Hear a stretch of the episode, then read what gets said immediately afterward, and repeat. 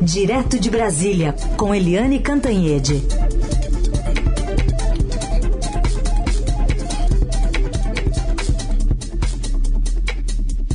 Oi, Eliane, bom dia.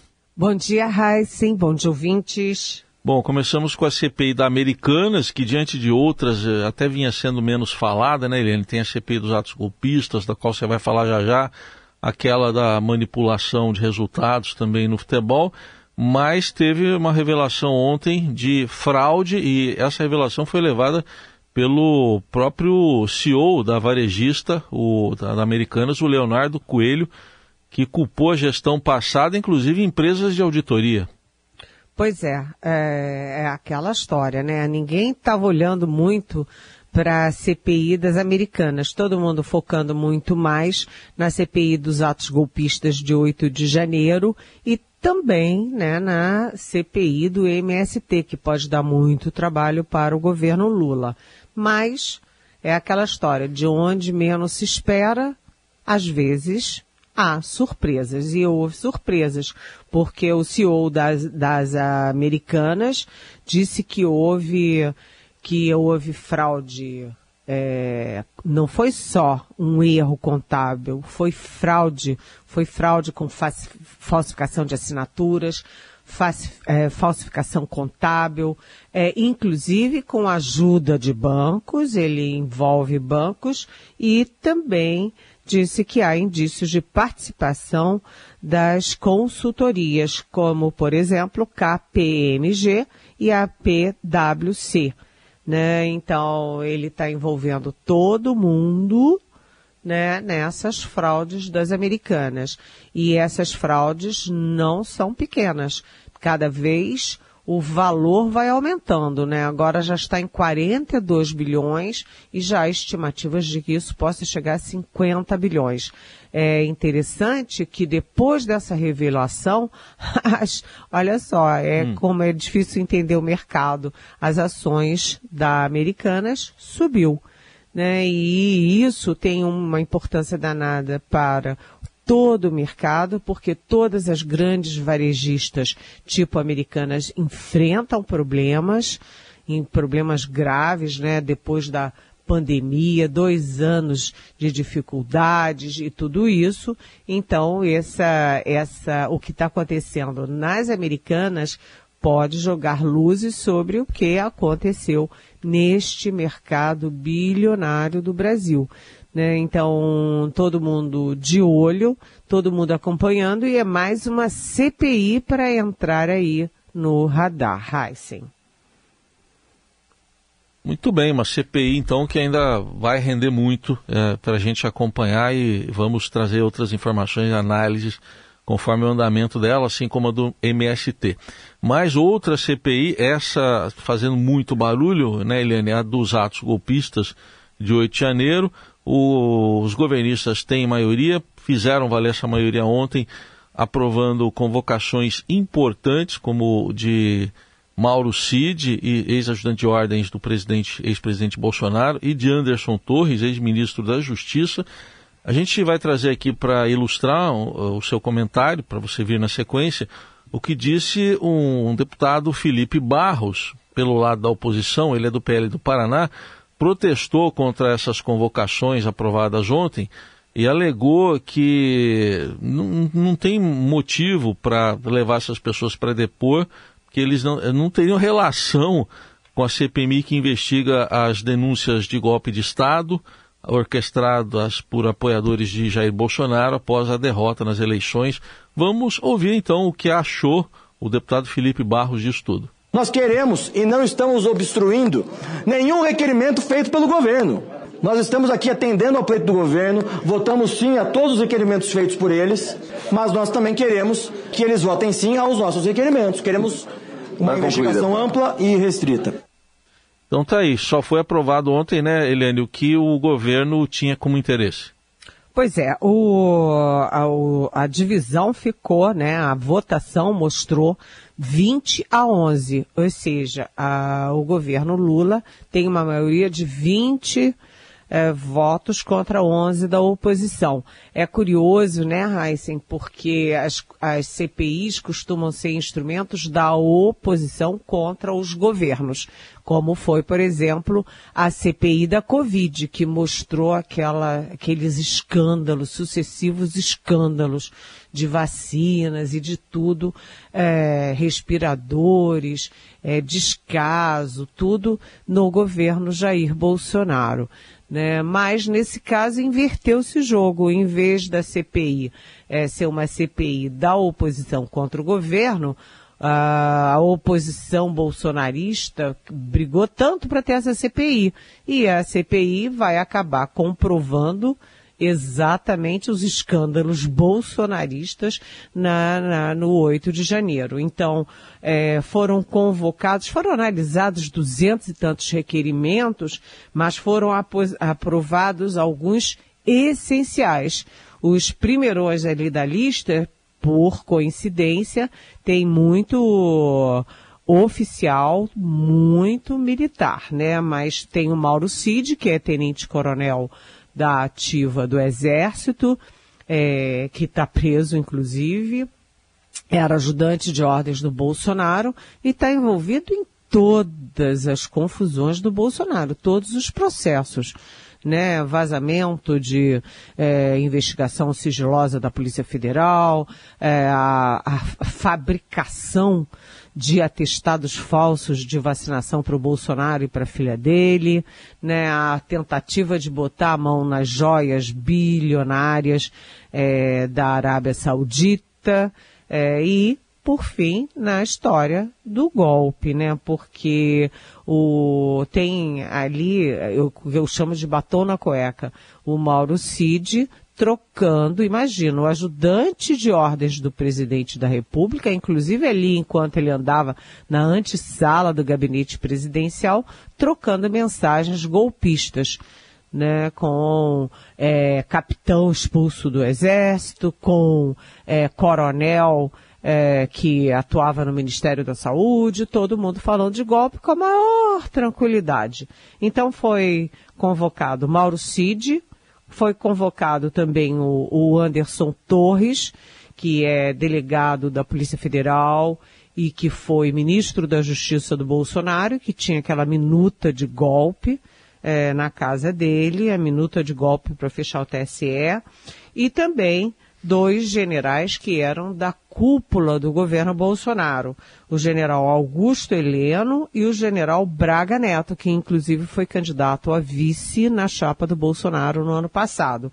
Curiosamente, não convocaram o Luiz Eduardo Ramos, né, que está aposentado, bem longe disso tudo, e que realmente nunca aparecia o nome dele em atos golpistas, em confusões desse tipo mas além deles, tem aqueles que conversaram com, conversaram ou trocaram mensagens com o Mauro Cid sobre golpe.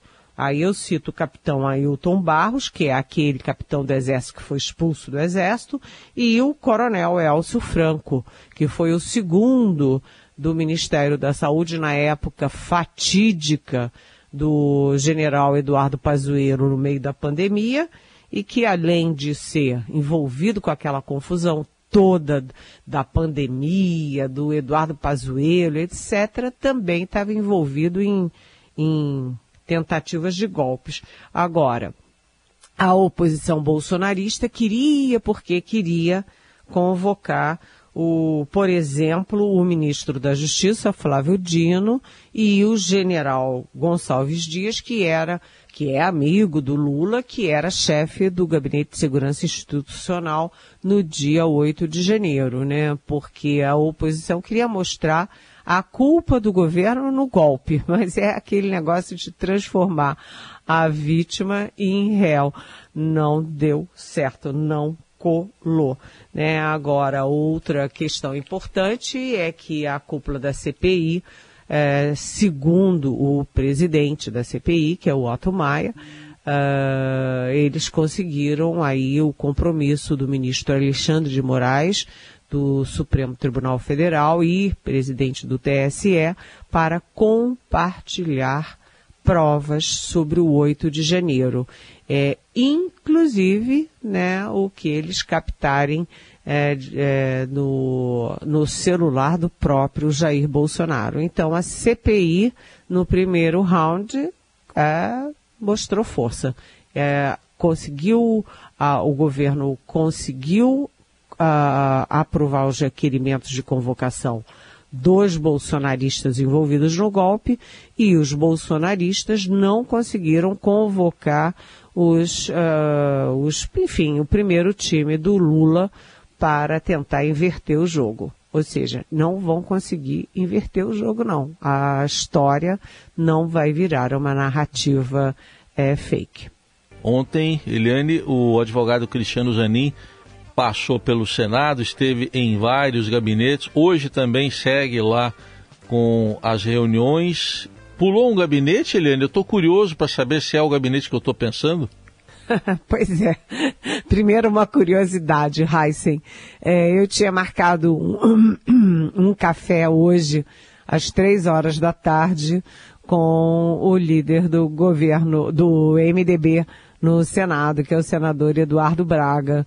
E estava tudo combinadinho, tudo certinho, às três horas. Aí ontem me liga a assessora dele pedindo mil desculpas, mas o Zanin foi visitá-lo ontem lá no Senado e os dois acertaram uma reunião com a bancada do MDB no Senado justamente hoje, às três horas. Ou seja, o Zanin me atropelou. Ah. Tá bom.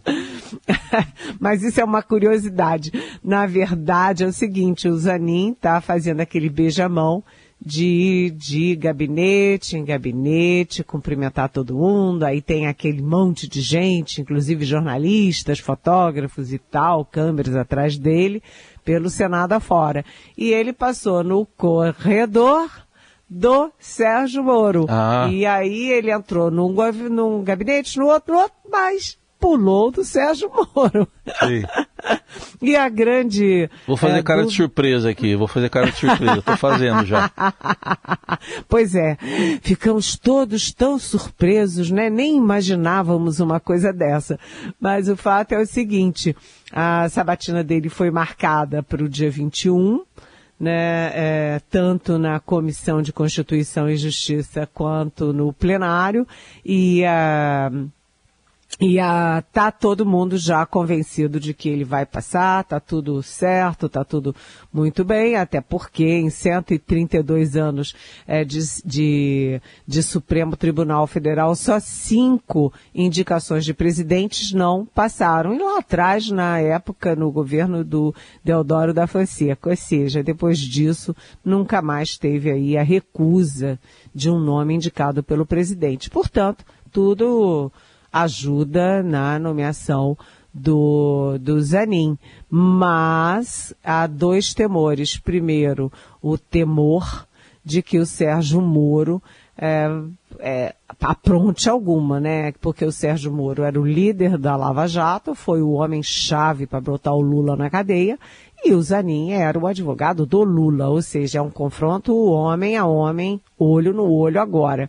Então não se sabe se o é, o Moro, que era juiz, é tímido, não tem essa desenvoltura é, parlamentar, se ele vai ter essa audácia de confrontar o Zanin na hora ali, ou se, enfim, vai vai ficar quietinho e deixar as coisas fluírem. Mas a outra coisa é que a Vera Rosa, nossa super colega, é, Vera Rosa, colunista e repórter do Estadão aqui em Brasília, ela faz um alerta importante. A coluna dela está muito boa e ela diz que é, o presidente da CCJ, o Davi Alcolumbre, que é quem manda efetivamente no Senado, ninguém mais fala em, em Rodrigo Pacheco, todo mundo só fala em Davi Alcolumbre, ele está colocando aí uma condição, porque ele cobra tudo caro, né? ele está colocando uma condição ou um preço para o Lula para aprovar rapidinho e sem problemas o nome do Zanin. E qual é essa condição? A de que o Lula eh, indique o quem? Rodrigo Pacheco, que é advogado, para uma vaga do Supremo agora em setembro, quando a presidente Rosa Weber se aposenta porque conclui, completa 75 anos. Ixi. Então, olha só como é que o Davi Alcolumbre joga pesado. Né? Ele quer que o Lula é, indique o Rodrigo Pacheco para o, o Supremo para que ele, Davi Alcolumbre, ocupe de novo a presidência do Senado. Olha bolas, né? Agora, o PT não vai gostar dessa história porque o PT e os aliados do PT estão pressionando muito Lula para substituir a Rosa Weber por uma outra mulher. Né? Só tem a Rosa Weber e a Carmen Lúcia. Se tira a Rosa Weber, a, Rosa, a, Carmen Lúcia vai ficar sozinha como representante feminina no Supremo Tribunal é. Federal. Então vamos ver como é que o Lula escapa dessa. A conferir então. E Eliane, para a gente fechar a situação da deputada, ela é deputada, Daniela Carneiro, mas que atualmente é ministra do Turismo, expectativa ontem era de saída dela, não foi ontem, mas pode ser ainda.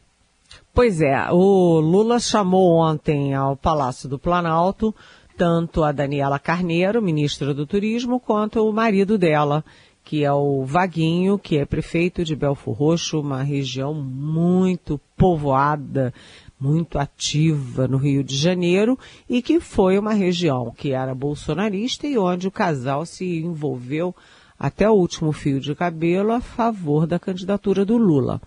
É, quando o Lula chamou o casal, a conclusão de todo mundo foi, e ela vai ser demitida. A expectativa era da demissão da Daniela Carneiro.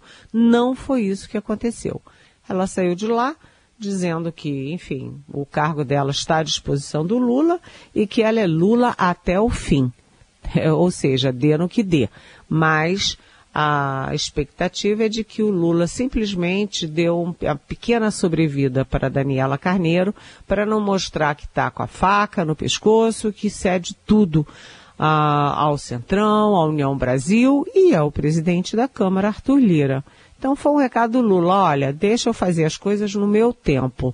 É, enquanto isso, o sucessor da Daniela Carneiro, o virtual sucessor, que é o deputado Celso Sabino, do União Brasil do Pará, já está preparando as balas, malas e cuias e, enfim, interesses para ocupar o Ministério do Turismo. Ou seja, a impressão geral em Brasília é de que o Lula avisou para o casal que vai precisar do ministério, o casal é, certamente é, ofereceu outras vagas, outros cargos, outros horizontes para o casal e agora eles estão em meio a negociações.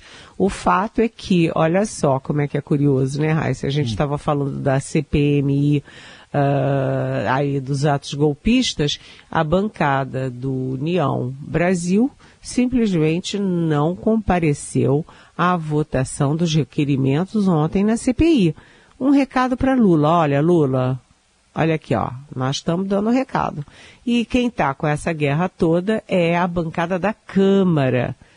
É, do União Brasil, que está jogando muito dura.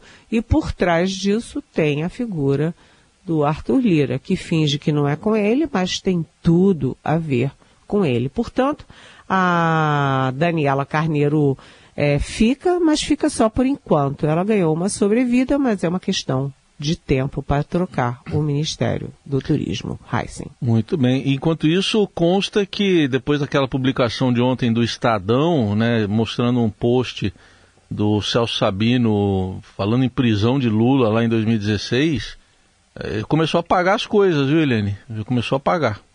Pois é, ele está fazendo uma limpa, uma vassourada nos posts dele, nas redes sociais dele, porque todo mundo sabe, né, que ah, olha, olha só o confronto ali entre as duas posições. A Daniela Carneiro e o Vaguinho de Belfor Roxo, é, eles fizeram um movimento super arriscado ao apoiar decisivamente o Lula nas eleições de 2022. Já o substituto virtual da Daniela Carneiro, que é esse Celso Sabino, simplesmente é bolsonarista, votou a favor do Bolsonaro, é super ligado ao Arthur Lira, muito ligado, amigo do Arthur Lira, e é, defendia até a prisão do Lula. É esse sujeito que o Lula vai botar no Ministério do Turismo. O Lula que dizia que não vou dormir com o inimigo, né? Ele está correndo o risco de levantar a manta para o inimigo deitar na cama.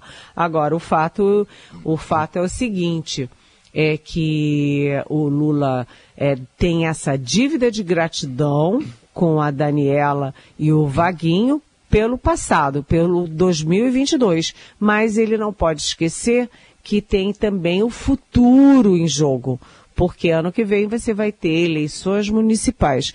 E o, vamos dizer que o PT foi praticamente dizimado no Rio de Janeiro e o casal Daniela Carneiro e Vaguinho vai ser muito importante para os movimentos do Lula nas eleições municipais do Rio de Janeiro. Ou seja, uhum. o casal foi importante no passado e será importante no futuro bem próximo. Muito bem, Eliane Cantanhede, mais um dia conosco, amanhã de volta aqui ao Jornal Eldorado. Obrigado, Eliane. Até amanhã. Até amanhã. Beijão.